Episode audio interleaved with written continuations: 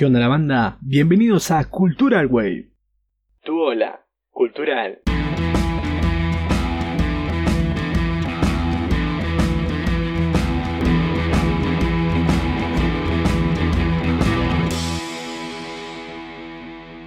Buenas gente, ¿cómo andan? Acá Mauro León quien les habla en el gran estreno de este podcast. ¿Vieron el pedazo de intro que me mandé? No se la esperaban, ¿eh? La verdad que yo tampoco. Estoy aprendiendo todavía a editar audio y sonido y sinceramente me cuesta una barbaridad. Esta última semana me metí de lleno normal el podcast y sorpresivamente me di cuenta que me caía los pedazos. Pero bueno, aquí el resultado de literalmente no despegar la cara de la computadora. Espero que les guste cómo va quedando el formato. Cuestión, dejemos de hablar de mí y ya que este es el estreno de Cultural Wave, un canal de cultura general en el cual se va a hablar de, entre otras cosas, playlists, series, anime, manga, videojuegos, música y libros, creía que el estreno de este podcast tenía que arrancar con todo. Y qué mejor manera de arrancar que con un anime de la concha de la lora, porque sinceramente me impresionó la calidad que maneja, esto incluye tanto su trama como sus personajes, su animación, su todo básicamente. Así que nada gente, people, Hoy vamos a hablar del único, el inigualable Jujutsu Kaisen, la joya del momento que está resonando en toda la comunidad internacional del anime por la buena recepción que tuvo.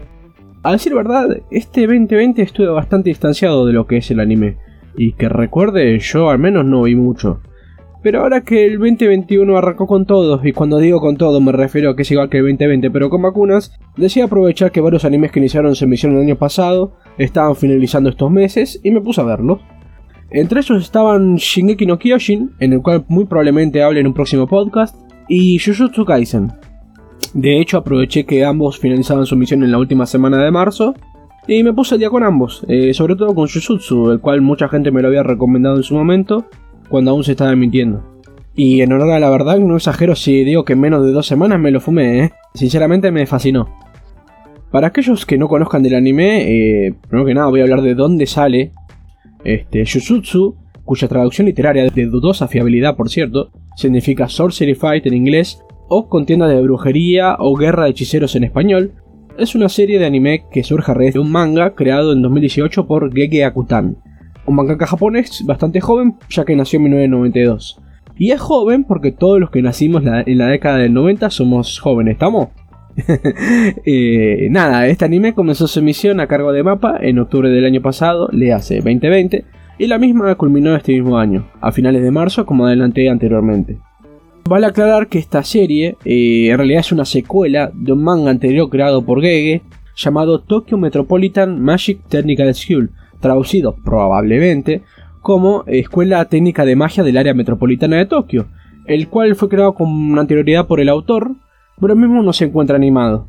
Aunque si bien se anunció una película que va a tratar esta parte de este manga, no tiene fecha, pero sí un teaser por si quieren verlo en internet. Eh, obviamente, eh, para que se queden tranquilos, eh, no hace falta verlo, saber de él, para entender Jujutsu Kaisen, pero sí está bueno leerlo si querés saber más sobre la trama de fondo y sus personajes. Además de que es bastante corto, así que mm, no se hagan problema por ese lado, creo que son solo cuatro capítulos. Sinceramente, igual quienes hablan no lo leyó y no creo hacerlo porque razón número uno paja y razón número dos, si lo animan con la calidad que animaron Jujutsu, la espera bien vale la pena. Y habiendo dejado claro un poco de dónde viene Jujutsu, voy a hablar un poco de qué trata. Este, el anime lo que hace es centrarse en lo que serían las maldiciones, o sea, seres espirituales que surgen de la energía negativa, la cual proviene de los sentimientos negativos de los seres humanos son una epidemia que amenazan a la humanidad ya que les afectan en su vida cotidiana e incluso los pueden llegar a matar. Esta energía negativa se encuentra en todas partes, pero se intensifica en lugares con alta densidad poblacional. Por ejemplo, no sé, imaginen en el AMBA que hay 12 millones de habitantes. También se intensifica esta energía en lugares en particular que fueron acumulando estas energías a lo largo del tiempo. Por ejemplo, piensen en hospitales y cementerios. Esta energía negativa también nace de distintas leyendas urbanas que van tomando fuerza por el boca a boca entre los miembros de la comunidad. Para que se entienda eh, un poco esto último, piensen en las distintas leyendas urbanas que surgen en nuestro país, digamos. Por ejemplo, en el interior tenemos leyendas como, no sé, los duendes, el pomberito, la luz mala. Y en el Gran Buenos Aires tenemos mitos como la Dama de Blanco del cementerio de Recoleta. Y también hay leyendas urbanas o mitos en distintas instituciones, por ejemplo, yo por mi parte puedo citar a la de la Facultad de Derecho de la UBA, Porque si buscan una imagen de la fachada del edificio van a ver que en la parte de adelante hay una serie de columnas. Y según el mito popular entre los estudiantes de Derecho, no hay que contar el número de estas, ya que al parecer no te recibís, o sea, la pesadilla de tu estudiante. ¿Ven cómo todos estos mitos y leyendas de la vida real nacen de un concepto negativo? Bueno, con esto como idea el anime lo que hace es decirnos de que este gran cúmulo de energía negativa van a salir maldiciones que consumen estas energías, los cuales los van a hacer mucho más fuertes y peligrosas. Ahora bien, para contrarrestar estas fuerzas malignas están los hechiceros. ¿De quiénes son estas personitas? ¿Son magos? ¿Usan varita? ¿Pagan sus impuestos? Bueno, para todas estas preguntas la respuesta es no, sino que los, hechiceros son personas capaces de controlar estas energías negativas para convertirlas en poderes o, como lo llama el anime, técnicas malditas. Si bien eh, estas son muy diversas e interesantes, como el anime se explaya bastante en esto y los explica muy bien, no me quiero detener tanto.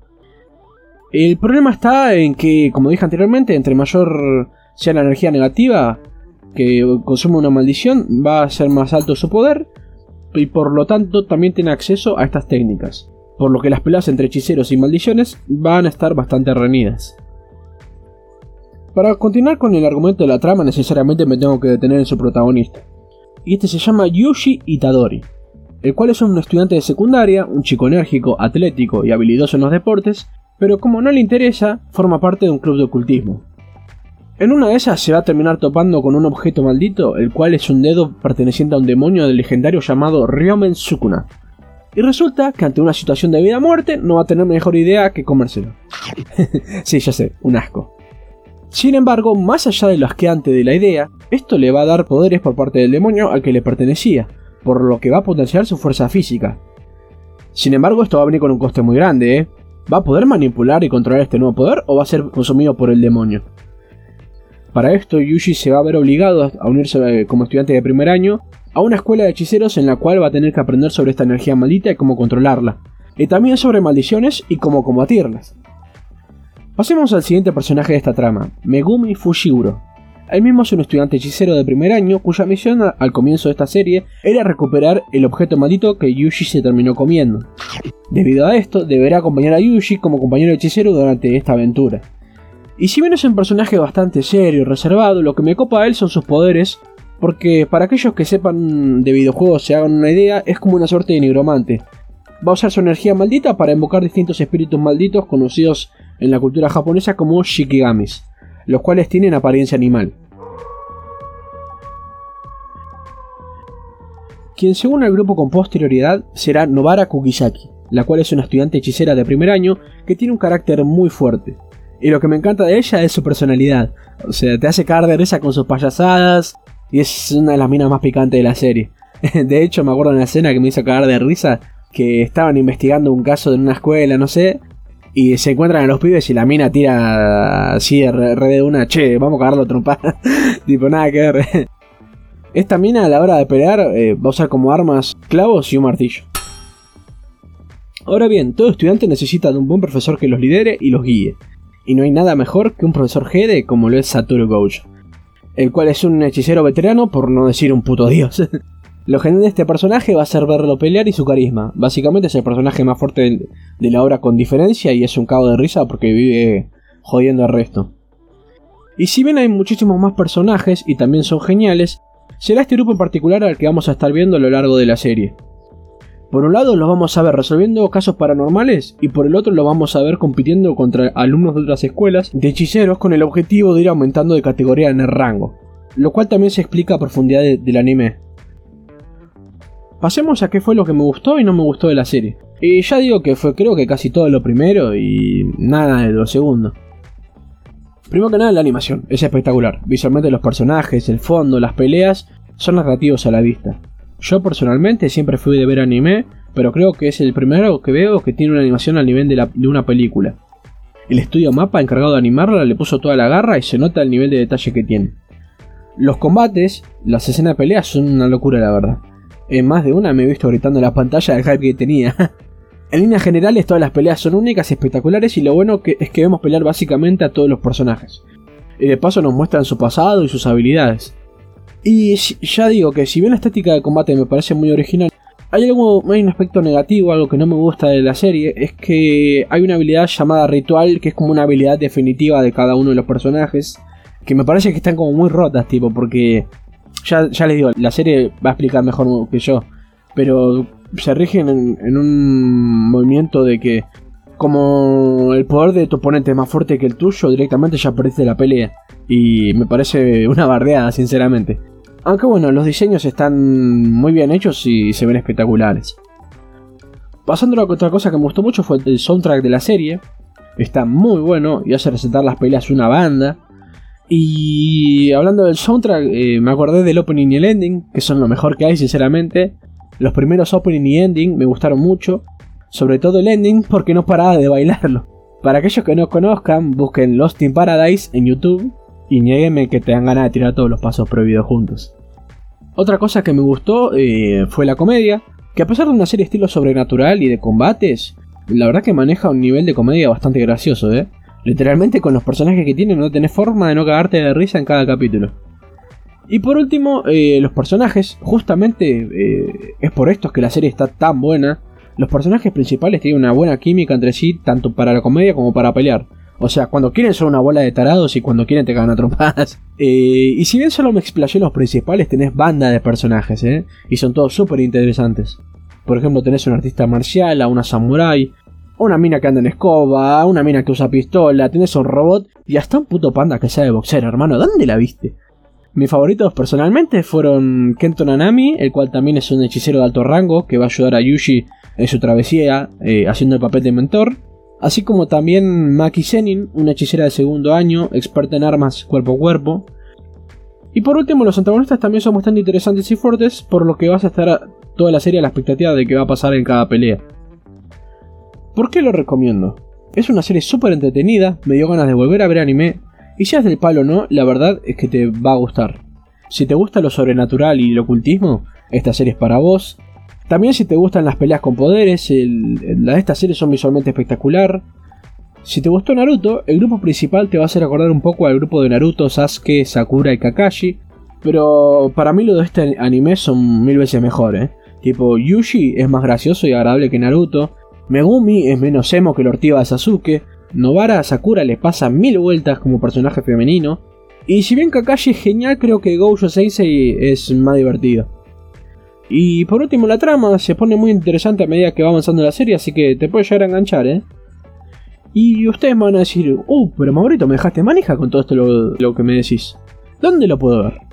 Y yo te voy a decir que legalmente en Crunchyroll, que es la única que yo conozco. Pero sin embargo, un lorito me comentó que por ahí pululan páginas de legalidad dudosa. Pero esas páginas ya son aguas turbulentas y no me quiero meter. No quiero que Spotify me fune por promover la piratería. Y bien, hasta acá les dije todo lo que necesitaba saber como para arrancar la serie. Si es que en una de esas te dan ganas de ver algo nuevo o distinto. A partir de acá van a empezar los spoilers, ¿eh? Así que recomiendo que si no querés adelantarte algo importante o grosso de la serie, pongas stop para la reproducción y habiendo dicho esto, procedo. Primero que nada, la muerte de Junpei fue algo que me jodió bastante. En la serie te lo muestran desde entrada, en el primer opening, para hacerte entender que es un personaje que va a cobrar relevancia en un futuro y se va a unir al grupo. Pero sin embargo no. Nos comimos tremenda troleada, nos mostraron cómo era, nos hicieron encariñarnos y sentir lástima por él. Y todo para que al final terminen matándolo. Tipo, entiendo que todo esto se ha hecho a propósito ya que su muerte nos hace ver el lado crudo de la obra y hace desarrollar al personaje de Yushi, al cual le va a hacer entender que no siempre va a poder salvar a todos y que a veces va a tener que matar para proteger a aquellos que ama. Lo cual me parece una reflexión bastante acertada, ojo, ¿eh? Pero a mí me gustaba muchísimo el personaje, simpaticé mucho con él y sufrí mucho al verlo morir así. Y aunque rescato el, lindo mensaje anti-bullying que nos deja la serie, aún así quiero a mi de vuelta, boludo. Aparte de eso, eh, está el personaje de Satoru Gojo, que me encanta y es genial, de los mejores personajes de anime que vi en mucho tiempo. El problema está en que está muy roto, hay que decirlo. Literalmente te muestran cómo se come crudo a todos los malosos como si nada, tipo. En la serie te dejan implícito que algo le va a pasar en arcos posteriores. Y espero que sea así, porque estoy a la expectativa a ver cómo lo resuelven, porque en caso de que siempre intervenga él, eh, ya va a dejar de tener mucha gracia la serie, me parece. Y por último sería Sukuna, que me pareció súper coherente el personaje. Este personaje nos muestran como el demonio más fuerte, el, más malvado de todos. Y su personalidad lo muestra como debe ser. No solo no simpatiza, sino que no colabora con Yuji y además lo vive forreando. Y esto le da un toque más realista y serio a la obra. Es un hijo de puta y esto me parece un plus. Y bueno, gente, hasta acá el primer capítulo del podcast. Espero que les haya gustado mucho este nuevo proyecto que estoy empezando. Espero que sea de su agrado este formato estilo radio con sonido de fondo. Creo que le da un estilo más personal a podcast. Y lo único que les pido es que lo sigan en Spotify. Si quieren que el app les avise cuando saquen nuevos capítulos. Si quieren dejarme comentarios y recomendaciones, síganme en Instagram, león-wave, el león con un cero en la O, este, donde voy, también voy a subir historias cada vez que suba un capítulo nuevo. Y nada, gente, acá Mauro León les da la despedida y nos veremos en el próximo capítulo de Cultural Wave. Tu hola, cultural.